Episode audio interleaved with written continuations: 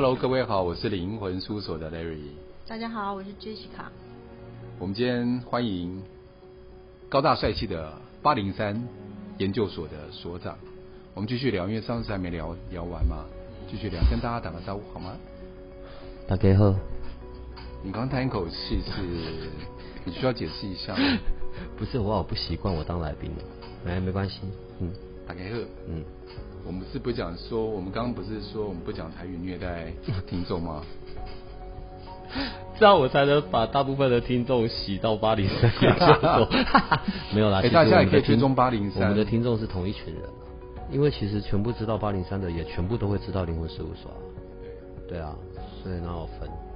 对，我再顺便推销一下灵魂事务所有 YouTube，虽然上面影片不多啦，但是就是我们在粉丝页上面放的，我们都会放上去。反正我们重点就是，也不是在要要流量啊，也不用什么什么追踪，什么小铃铛还是什么的，我搞不太按赞小铃铛，就是你那一套我搞不太清楚啊。啊，这不他，这不重要，这不重要。好，来，反正我们永远就要互相攻击啊，好吧？哎，说实话，我比较好奇的啊，经过这段时间，我在想说，一些问题想问你好不好？因为你知道，在这个我们事务所里面，Noel 啊跟 Jessica 他们都特殊体质。所以他们当他聊到灵魂的时候，其实他们都有些共识，他们觉得那就习以为常，就生活当中一定会必然会发生的事情，对他们来讲就是日常，非得那个日常，对不对？好，对他们讲日常，所以他们讲起来就是非常的轻松。所以常常听到在讲的时候，搞不清楚到底指的是人讲的话，还是灵魂讲的话，还是灵魂跟他讲，我永远搞不太清楚。有时候后来慢慢习惯了，我也不用搞清楚，我就装死就好了，因为搞清楚太累了，我会烧脑。我需要退下吗？不用了，这是一个抱怨形成的概念就对了。在你生活当中，有没有发生一些奇怪的事情？对你来说，就是我有没有遇到过灵魂？是这个意思吗？对，或者是跟灵魂、跟生死很相近的一些事情、事件发生，有没有？从小到大都有，但没有那么的频率那么的高。有一些我印象深刻的事情是有的。如果在我年纪最小的时候，印象最深的一件事情，就我们家土地公啊，我还被我妈骂哎。就是在我年纪小的时候，然后我们家是有一个那个神明桌的，但是是钉在墙上比较高一点的，因为那个时候我们住的地方刚好也是就是住家跟工厂在一起啦，对。然后那时候我年纪很小，我会去偷那个偷神桌旁边抽屉里面的零钱。我现在录这个，不知道被我女儿听到会怎么样？好，对，我会去偷。然后有一次要去偷拿的时候，因为那是晚上嘛，然后我们家拜的是土地公，土地公两边不是有那个灯灯泡嘛，彩虹灯。然后我要去偷的时候，土地公居然斜眼看我，哎，把我吓死了。我隔天还跟我妈讲这件事。不仅没有得到安慰，还被骂了一顿。对这件事情，我到现在印象都还很深刻。我真的确定不是，不是什么我的眼睛错位或者是什么，真的不是啦。但但就这样吧，因为怎么样都是土地公啊，没有什么很多害怕的啊。然后后来到国国小，就有一次我跟很晚上跟你们录 podcast 吧，然后讲到笔仙这件事啊。对，那个也是让我印象很深刻的，就是在玩笔仙，然后中间跑出那个很像烟的东西，我到现在也无法解释。嗯，不是不是不是，是笔笔仙，因为我会对起来，好像把笔弄成一个框嘛。呃，我这边要拿三支笔，它就好像是，对，我我会这样拿三支笔这样子，然后另外一边的人也会拿三支笔，然后这样笔尖对笔尖。然后我们那时候都会说啊，这样如果如果是世界上真的有鬼的话，你就让他在这一个里面浮现出来啊，对，就就真的就跑出哦，对，你的意思是说让这几支笔变成一个长方形的框框？对啊，对啊，举举例嘛，就像这样，假设这这边是假设这边是一支笔，对，然后这边一支这边一支，我们是这样拿着嘛，对，然后另外一个人也这样，那我们就会开始讲了嘛，然后笔仙笔仙如果怎么拿怎么样，这样拿，就这样拿就这样拿就这样拿就这样拿，哦，对，这样就会堆在一起。懂了，对，就然后真的在那个框框里面，我大概东西啊，我把它叙述想说不能叙述，忘了，没有没有，这种东西不要叙述，对，就就跑出。这几年已经我是怕有小朋友听了模仿。对，这几年已经很少听到笔仙这件事了啦。嗯、对，但我知道像钱仙、碟仙这些都是还有在进行的。对不起，我中间有一些断片。你刚刚讲说，我在往回溯的哦，就是说你刚刚讲说中间框框又跑出一些什么东西？嗯，什么烟？用我的形容词是烟，对，它就是哇哦，它就是这样嘛。对，然后我们两个彼此都看到这里面有有有烟出现。呃，不是，而且也不是那种我们抽烟的那种烟或者一大团，不是，它就小小的一团东西就这样出现上去，然后就就不见了。那个是印象很深刻，因为那个是画面，真的都有留在脑袋，而且除了我之外，跟我一起玩的那个同学也有看到。我们现在不要在这边玩，对，你们等我走了之后，你们自己玩。没有，我想说问一下 Jessica，说这怎么解释？有办法解释吗？在我所看到的这个别的维度空间里面的事情，其实很少是眼睛肉眼亲眼可以看见。可是坦白说，如果像我看到这样状态啊，我应该会跟你一样会害怕。我还是人，我还是会害怕。如果是眼睛开眼的准备好的状态之下看，是觉得还好。反正当下一下子没办法解释，就像我那时候跟你上 podcast，我说我看到那个黑影是一样。你知道我我我现在才会去觉得，就是到我长大，我现在才会觉得害怕。可是因为那时候我们在玩这件事的时候是国中还国小六年级，我我我不记得那个时候没有害怕，因为那时候是在大白天，我们两个人是很兴奋的说：“哎、欸，你有没有看到？你有没有看到中间跑出来那一个？哎呦，对他也有，我也有。可是我们没有再玩过第二次，我们也没有再去找别人试这件事。对，但是真的那个那个画面是很很清晰在脑袋里的。”对，嗯然后长大之后再遇到奇怪的事，就是在骊山骊山上面出车祸吧？骊山？哎、欸，我没有听你说过，嗯、我没有讲这件事啊。对，好，我我以前对于鬼的区分没有那么的清楚，我也不敢讲现在比较清楚，但有分嘛？嗯，鬼魅魍魉嘛，对，然后鬼是鬼。山里面的精怪是山里面的精怪，对吧？这是完全不同的事。我是因为出车祸，我才知道山里面有精怪这件事。呃，那个时候我们去骊山，我跟另外两个朋友，反正我们去办事，呃，不是那我临街的事，反正我们就是因为有事情上去骊山。呃，我们其中一个朋友他家里在那里，我们要去帮忙搬东西，然后我们上去，我们是下午出发的，当我们都忙完要回来是晚上两三点。然后我们走那个山路，我们不是在骊山的靠近外面，不是，我们是很深山里的。然后我们，所以我们要又要开着车从深山里面开出来，呃，聊天嘛，讲话。然后深深夜里的骊山是很安静的，也没有路灯。我那个时候啦，我不知道现在怎么样。然后我们中间在开。然后中间有闯出一个生物，我不知道是狗还是猫，就是从车前面闪过去，然后所以当然下意识的就踩了刹车嘛。我不是开车那一个人，车是我的那个时候，但我坐在后座，因为我累想休息。然后因为他踩的那一下的刹车，我就被惊醒，然后我就下意识的很大声的骂了一个脏话，不是一个字的那一种。是大概三个字到五个字的吧，极度不敬的那一种。对，我也没怎么样，我骂完了之后，不到两秒，我们就直接车子撞进山壁里面了。我们本来没看到，对，我们没有看到，那是一个要转弯的地方，哦、根本没看到，就直接进去了。嗯，没有到车毁人亡，不然我现在就不会坐在这里了。对，但车人有受伤吗？对，但车头烂了，没有人没受伤，但车头烂的是真的。但是那个烂了的程度又不至于到不能开下山，只是我们居然都没有看到前面是山壁，然后也还好不是那种石头，是就是是土的，我们就真的整个撞进去，然后再慢慢倒退，然后就开始，因为车子前面我们还是要开下山嘛。呃，当我们到下到三的时候，已经天亮，所以要开得很慢，代表你们速度没有很快，在撞到山壁之前，没有没有也没有很快，但是因为也没有什么车，我我们也不熟路况，也不敢开多快啊。可是如果它的速限是六十，我们可能已经开到五十，但就我们平常而言，不觉得快了。对，大概真的有出事过最严重的就那一次吧。然后他回来，当然当然还是有吓到，去修惊啊。那人家说不是遇到鬼，是遇到那种三精，然后很不敬。事后的讲法当然都是事后的讲法，我们也不知道那真的假的。对，只是就是如果你遇我说我自己遇到过奇妙的事情，大概就这些吧。然后哦，对，这几年也有遇到过一次两次，对，但是那个就很知道就是好兄弟好朋友，对啊，嗯嗯，就这样。所以可以问你一下吗？你后来在最近不是有做灵魂沟通吗？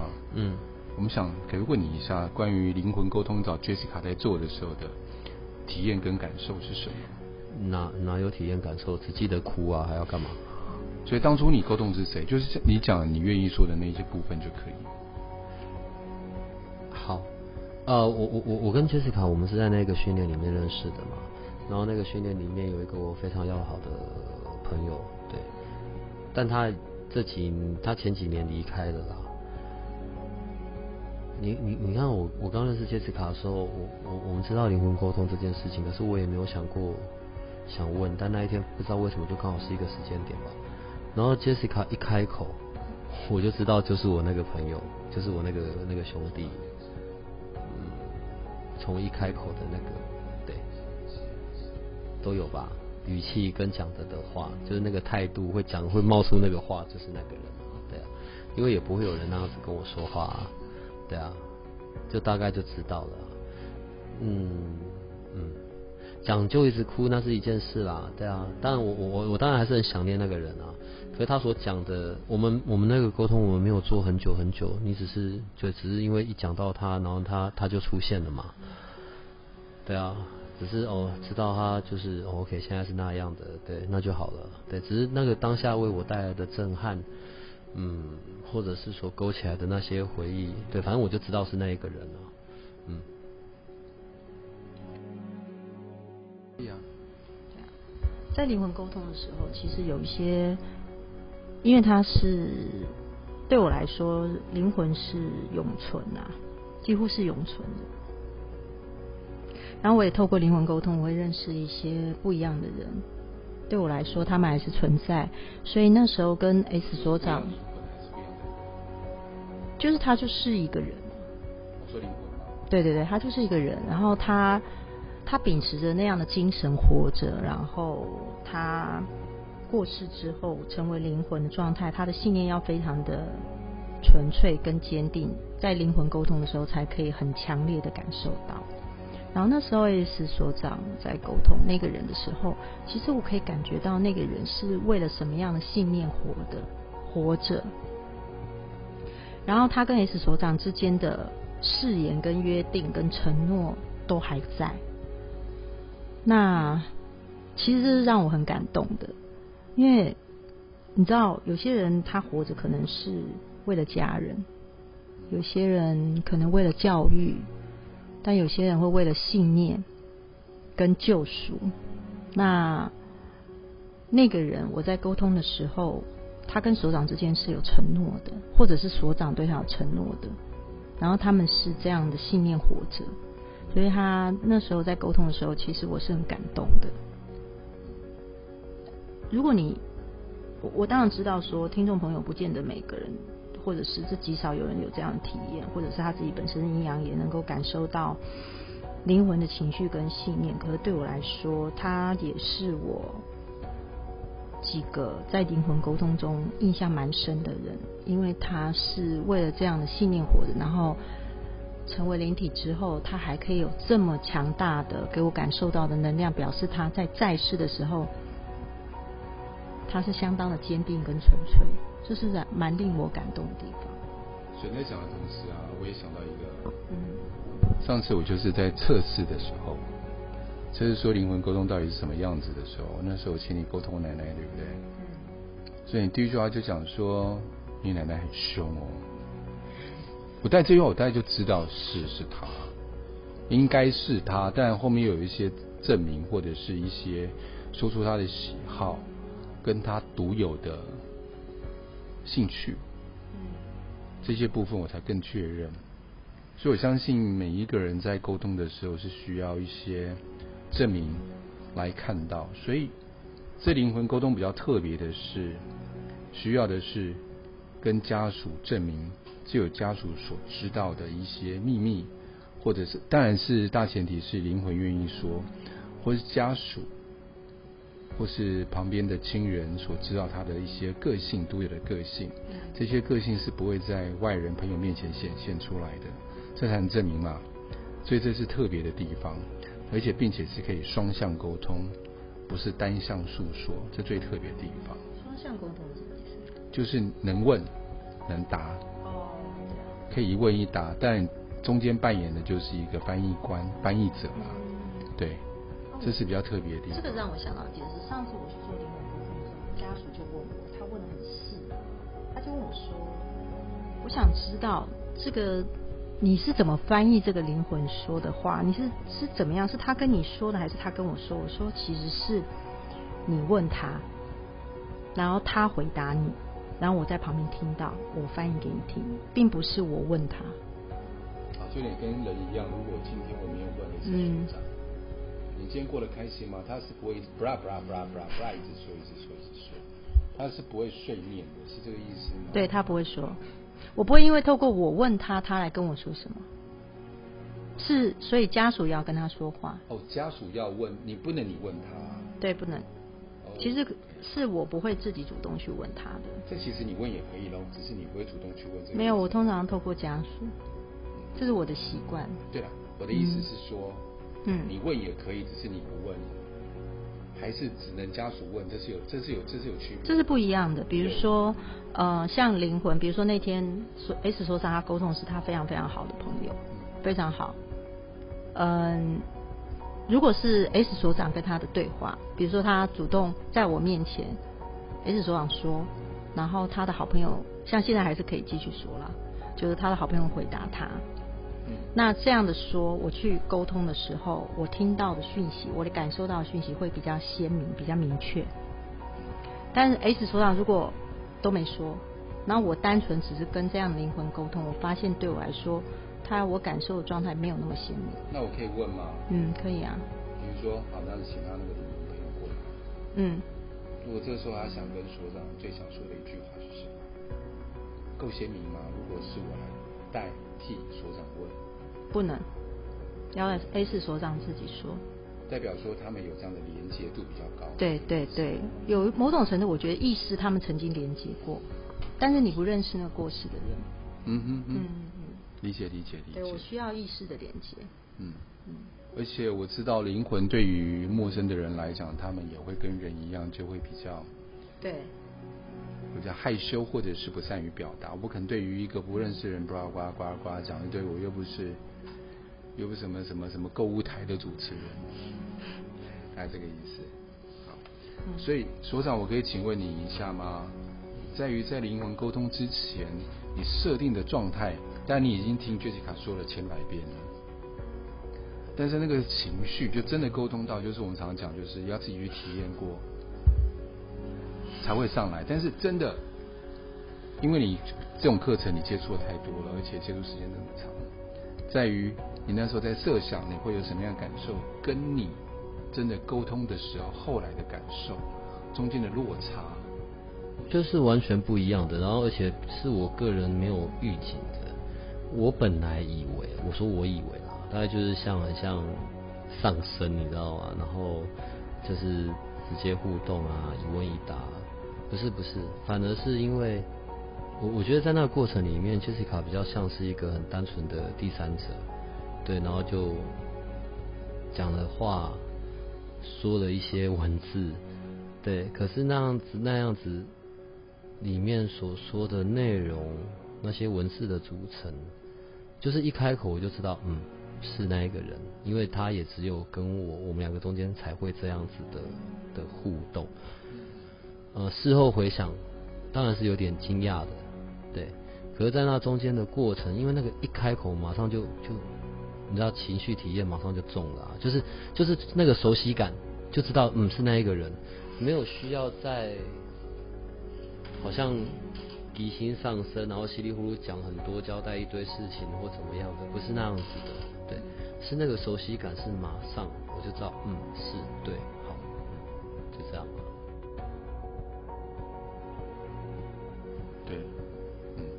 因为一般我们对于所以这种沟通的一这一些想法都来自于我们宗教上固定的一些方式，或者是我们节目看到的，因为电视节目或电影里面看到的一些方式啊，比较没办法用一种比较平常态度，他们有很多的仪轨跟仪式，或者需要凉凉哎，或者是乩身就这种方式，需要仪式感吧？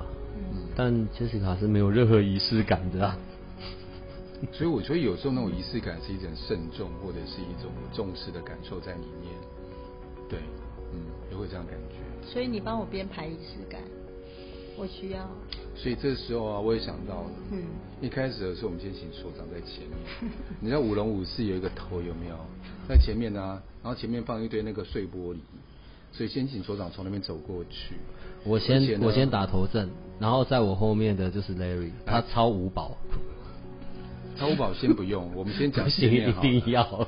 前面摆玻璃以后，玻璃后面呢，再踩再放一堆盐巴，就是你脚割伤了以后呢，再踩到盐巴。你超五宝，我已经踩玻璃，然后你愿意前面再放油，只要你愿意超五宝，对我一定会准备那些东西给你，什么狼牙棒啊，什么什么的，你一定要见血才行，因为这样子有这个仪式，你才能够就是你知道金额拉很高。好了，我的部分我们后面再聊，但是我现在的部分还没讲完。然后前面呢有一个平底锅，平底锅的时候先有沾了一些盐巴以后有没有？前平底锅上面放了一些油，一定要健康的哦。健康的什么油呢？洛梨油，又或者是橄榄油。然后脚踩下去就有点像煎什么，煎丝木鱼一样，有没有？杰西卡，他的五宝我准备。我觉得再讲下去那个。灵魂事务所退追踪的人数会增加。不是五宝，不是那些东西。对，你知道五宝是什么的？对，嗯。好喽，那我觉得是因为灵魂事务所想传达的一个部分，就是我们对于所未知的事情，保持一种开心跟快乐的方式去了解，而不是抱持一种恐惧跟担心跟害怕。这是我们的宗旨。我们宗旨跟在八零三研究所一样，就是我们用一个比较。新的角度来面对这些事情。嗯，我觉得你们做的事情，某种程度，我觉得是更更了不起的吧。我我现在不是因为我来你节目当嘉宾，然后所以我要讲这样子的话，我是真的佩服的。因为如果是我，我可能也不敢让人家知道这些啊。如果我跟我去跟我爸妈讲说，哎、我眼睛看得到，哎、我要做灵魂沟通，我干嘛？他们大概会以为我神经病吧。而且这很容易又要承受外界的一些。眼光啊，标签啊，对，但灵魂事务所敢做这件事情，然后并且是能够被验证的，我觉得这件事情非常真的了不起。谢谢，因为我觉得我们的宗旨就是，我们希望可以帮别人解决内在的一些，不管生者就是活着的我们自己的内在的一些状况跟问题，还有包括亡者我们离开的亲朋好友，我们可以尽一些心力，这是我们想做的事情。至少不要留下一些遗憾。你们两个终于恢复正常了。嗯。不过说真的啦，我们前一阵子不是在那个清明节有征那个信吗？征文。对，我们有征给彼岸的信。其实来的信很多，然后每一篇我都会放在灵魂事务所。然后如果。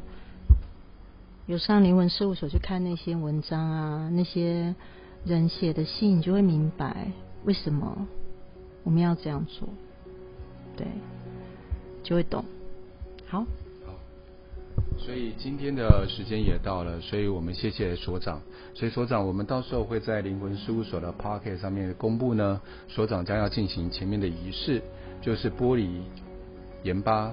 还有油锅的仪式，到时候再公布给各位喽。对，当然。所以我们在八零三，会在八零三那边同同同步 公布。要超五宝这件事啊，而且我一定会开那个直播。OK，到时候看你表演了啊。希望观众有开心的一天，所以跟大家说拜拜喽。好啦，再见，拜拜拜，谢谢各位的收听，拜拜。拜拜。